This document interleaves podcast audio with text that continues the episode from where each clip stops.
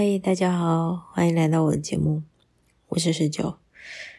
嗯，真是十二月二十三号，下一代晚上要十一点了。再过两天就圣诞节了，嗯，先祝大家圣诞快乐。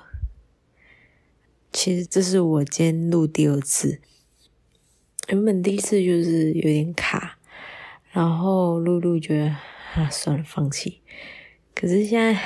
要睡觉了，然后又觉得说啊，我没有录完，想说再试一次看看，这样就这样想要继续讲故事。嗯，为什么会想要继续讲呢？是因为就我后来又继续往下看嘛，那嗯就有看到一些两个不同世界观的那种交错的故事内容，然后我就觉得还蛮有趣的。前面的那一些故事虽然有涉及到穿越，可是他是已知的地球人，然后嗯去适应重新的社会观嘛。那后来看到可能就是比较反过来，就是重新的社会观，然后去对应到别的世界的社会观。我现在看到比较多的是 ABO 跟重新的对应，那。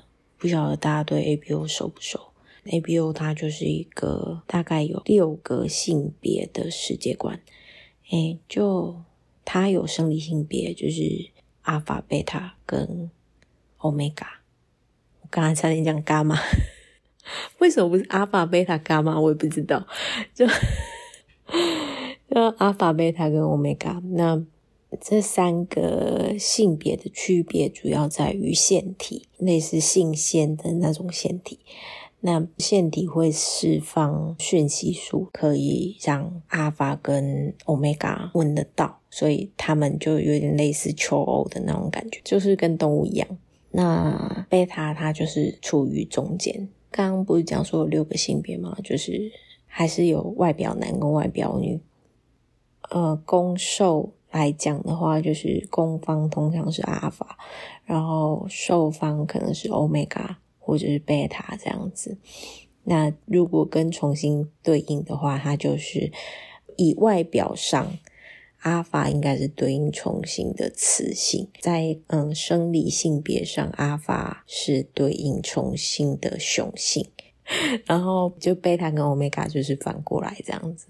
所以就可以知道说，其实它的生理特征啊，刚刚好是反过来的。所以我就挑了几篇，有一篇叫做《捡到的阿法是雌虫》。这一篇呢，它穿越的是雌虫，它在一开始的时候被当作是阿法这样子。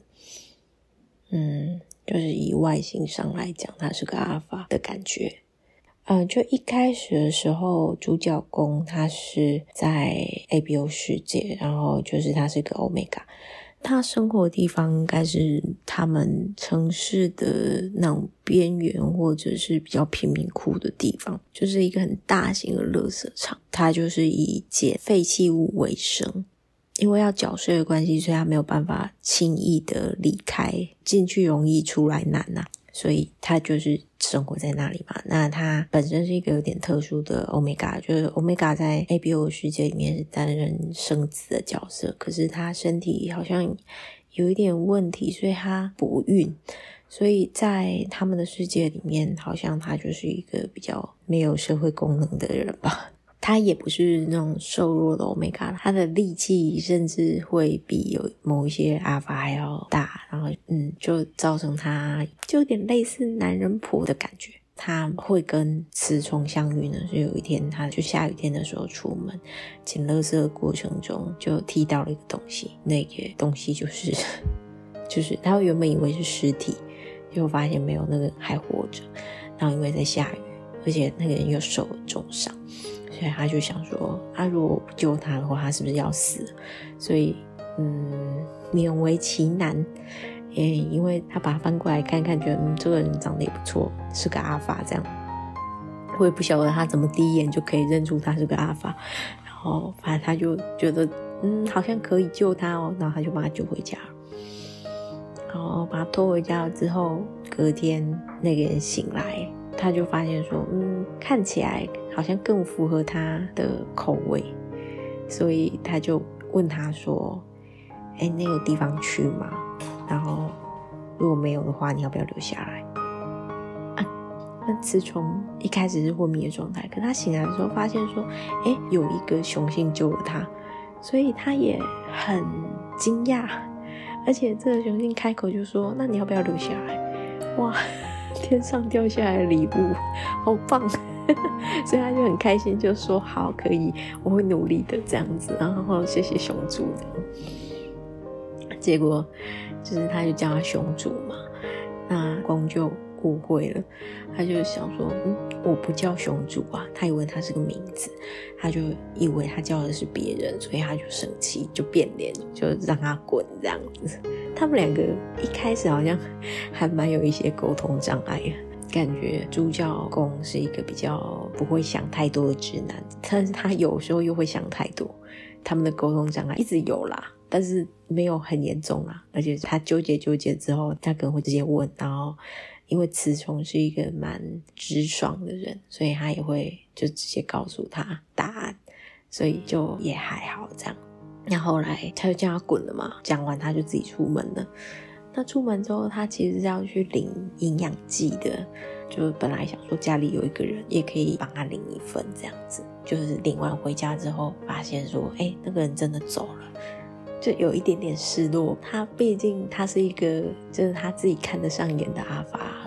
他为什么会看得上眼呢？是因为他在捡他的时候，他就注意到说他身上没有腺体。ABO 的世界观里面，他有标记的功能，所以他注意到这个阿法身上没有腺体，所以他就觉得说他们搞不好可以作伴。哎，不对啊，那如果他注意到他身上没有腺体，那他为什么不会把他当做是贝塔？一定要高壮的人才能是阿法吗？我这其实这是我在看的时候我最想想要吐槽的地方，觉得嗯，为什么他可以一眼就辨认出他是一个阿法？到底 啊、嗯，好啊，反正就是我觉得一旦接受了这个设定之后，就你就接受它，不要想太多。就可以就可以顺顺的往下看这样子啊。后来他就是有点失落嘛，但是他还没有想要找他。后来又发现说，其实那个阿法他没有走，他是去打了一个擂台赛，然后赢了钱，买了东西回来这样子。他才跟他讲说，哦，就是雄主不是在讲另外一个人，是他们那边确定关系的一个称呼这样子。主角公就有点高兴，就想说：“哦，那就是他误会了，然后，诶，他们两个可能有机会这样子。”那这是一开头相遇的部分。那后来其实主线是那个主角公，他是一个 Omega，可他其实很想要去参军，想要去制造机甲这样子，可是。对于他们 ABO 的世界来讲，就是机甲啊、参军啊这种东西，应该是属于阿法的事情这样子啊，所以他们就是有一些既定的潜规则吧。军校没有规定说你一定要是阿法才能够来，可是就 Omega 可能也不会去啦。然后，而且入学的时候可能就是有意无意的就会去把这些人给刷掉。那所以主角公就是他主要目的就是要实现自我价值，就可以比较容易的预测到说，哦，那他再来就是要去考试嘛，那考试之后可能，诶，他可能就会考上军校什么有的没的这样。嗯，我觉得他主线的悬念其实没有很多，但是就你还是可以把它顺顺的往下看呐，那就是。呃，在攻受的感情线上，前面也有讲到，他可能是会有一些小误会，或者是这样重新他们的男女关系就是一个比较高高在上，一个比较卑微嘛。所以，呃，像雌虫他就会对 Omega 讲一些敬语啊什么之类的。一开始就 Omega 还觉得说，嗯，这是情趣，可是后来发现不是。他的那个原文就是：我想跟你谈恋爱，结果你只是想要跪拜。他他就后来就希望说他他们是平等的什么之类的。那我觉得这是就是他世界观碰撞的比较有趣的地方。这样，嗯，他算是一个中规中矩的 ABO 加重组的故事。好，再来一篇也是 ABO 加重组，就是呃，穿越到重新的 Omega。那嗯，他如果穿越到重新，他可能就会变变成雄子吧。就是依照我们刚刚讲到那个设定的概念，那。他也没有悬念呐，就是他的确是被当做了一个雄子啊。这边的开头呢是 Omega，他在一个荒星上被发现，呃，他是被一个君慈给发现了。君子也不是刻意来找他，君子只是在这里做任务。结果，哎，忽然船上的警报器响了，然后说这里有需要救治的雄虫这样子，然后。他才循线去找到他，就雄虫毕竟是一个值得保护的存在嘛，要赶紧把它捞上船啊。那就是我们的欧米伽醒来的时候，他就很压抑啊，就想说这些人到底要对我干嘛？这群三大无粗的男人围着我要干嘛？这样子，然后他们为什么都好像很兴奋的样子？就是因为是雌性啊，看到雄虫就是会有那种。充满本能的恋爱感，嗯，而且他们一开始语言是不同的，然后这边的设定就是他用一个翻译器，让他可以听得懂他们在讲什么，这样。这些君子们，大家都充满了母爱跟 眼冒星星，觉得说，哦，这熊熊好可爱哦，而且他怎么可以这么可怜的一个人？到底是谁破坏了他？这样，巴拉巴拉巴拉。嗯，有点荒诞呢。可是，反正，嗯，我我发现这一系列的文，他们都喜欢把雌性描述成一种充满了母爱的生物。他们的那个内心戏都是有点荒诞。这可能是他们的一个标准的写法，还是怎样吧？我觉得有点有点不行。可能我自己不太吃啊，可是反正这系列很容易看得到这种让你就觉得有点不太舒服的描述。那主角受他其实是里面最冷静的，他对公他就是一个淡淡的，他还帮他做那个翻译机，然后还做蛋糕给他吃什么之类的。可是就反正因为他都淡淡的，所以其实公还比较喜欢这样子的存在。而且公一开始在装乖，就是他他在 ABO 世界是被他的家族关起来的，所以他已经习惯了戴着面具生活啊，所以他一开始对那些雌性啊什么的都是装乖的方式啊，也有一些表演的状态。之后就是到了他们的重新，那因为他毕竟是个雄子嘛，所以他很快就被分配。监护人，他们那个熊虫保护协会就有给他人选让他挑，就挑到我们的主教授了。嗯，这种故事就不意外啊啊，不然要要写什么？再写一个路人甲嘛。嗯，他有给他理由啦，公不喜欢太过热情的人，所以像那些觉得雄性很可爱的君慈就没忘了这样子。啊、这个故事后面几乎都是主角公跟主角受的相处过程。我觉得他竭力的在刻画的反差是主角受的反差。就刚刚讲到主角受，他都淡淡的、冷冷的嘛。可是主角受他其实是因为他自己的呃心里曾经有过一个阴影，然后这个阴影让他没有办法好好的生活。他的长辈的帮助之下，帮他打了一些抑制情绪的药剂，所以他就可以对外界比较无感，所以他就比较不会表现出他的感情。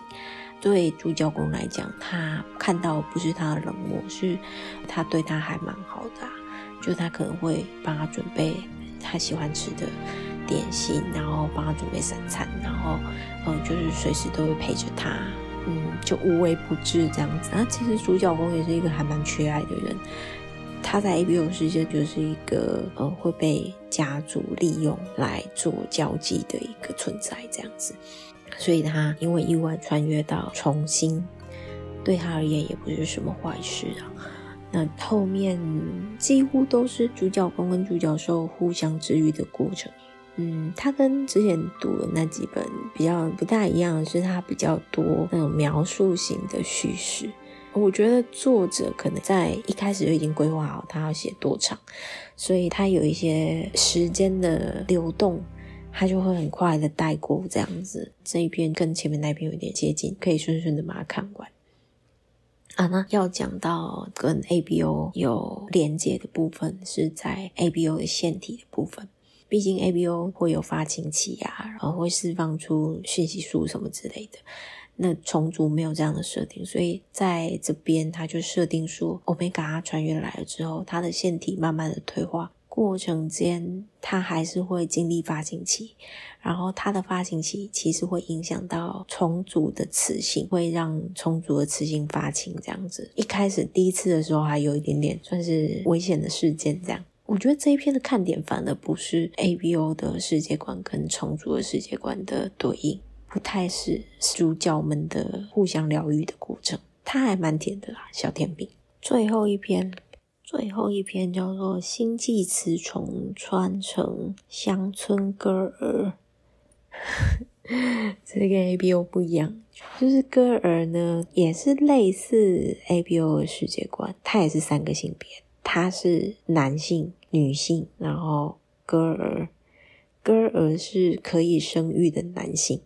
它被归类在类女性的部分，他整体看起来是男生，我觉得他应该是类似双性人那种感觉，就是他可能有另外一套的生殖系统在他的体内，所以他的额头上会有孕痣，去显示说，哦，他不是普通的男的。那所以他这一次穿越的是一个充足的雌性，他魂穿到了个人身上，这个原本的人已经死掉了。然后借尸还魂，那我觉得这个故事还蛮好看的。我我熬了两个晚上，有够累。可是就后来看进去之后，就觉得诶还蛮好看啊，然后就可以快乐的看下去这样子。那这篇呢，那个雌虫啊，它。就用了那个人的身份嘛，然后那个人他为什么会死掉？是因为他被他的极品亲戚们虐待，就是都不给他食物吃啊，反正就他就饿死了。这样，就这个歌儿原本他有一个未婚夫。他是在一个乡下的地方，然后那乡下人家原本不会送小孩去读书，然后尤其是歌儿更不可能。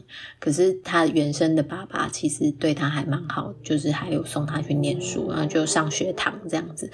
就他原本就有一个算是青梅竹马的对象，就是有点类似指腹为婚这样子。嗯，那个对象后来考上了秀才，那秀才对他们来说已经算是天大的敬意了。这样，就原本死掉的那一个人，就还蛮开心的，想说哦，那这样他未婚夫就是一个秀才耶，那他就是准秀才娘。可是，就他的极品亲戚，就是在他爸妈死了之后就。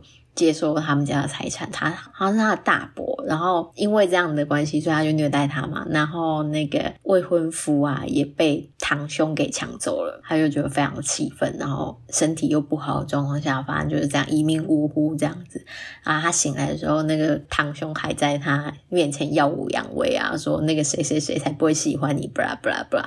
然后就雌虫当然就是一副莫名其妙的样子，想说你在说什么，然后他才从那个原生的记忆。里面去发现这一点，这样，那他跟原生是完全不一样的人。原生就是个受气包，然后就是很乖这样子。